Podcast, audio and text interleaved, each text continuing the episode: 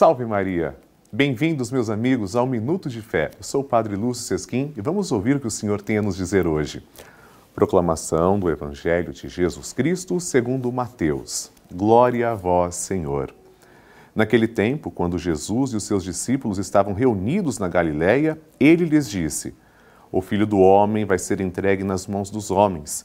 Eles o matarão, mas no terceiro dia ele ressuscitará. E os discípulos ficaram muito tristes.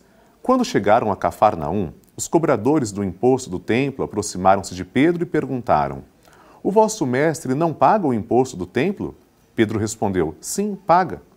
Ao entrar em casa, Jesus adiantou-se e perguntou: Simão, que te parece? Os reis da terra cobram impostos ou taxas de quem? Dos filhos ou dos estrangeiros?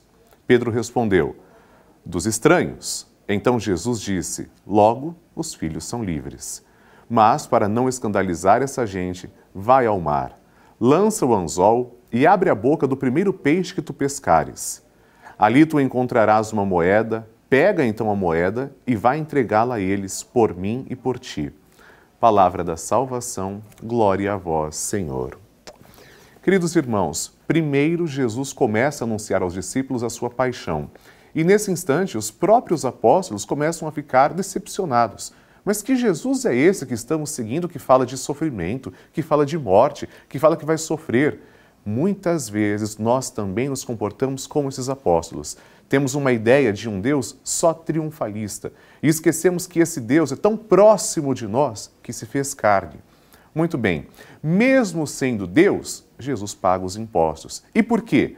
Ele tinha o direito de não pagar? Claro, sendo Deus, tudo é dele. Mas ele aqui quis fazer-se pequeno, quis fazer-se um, um comum entre os seus amigos, entre os seus discípulos.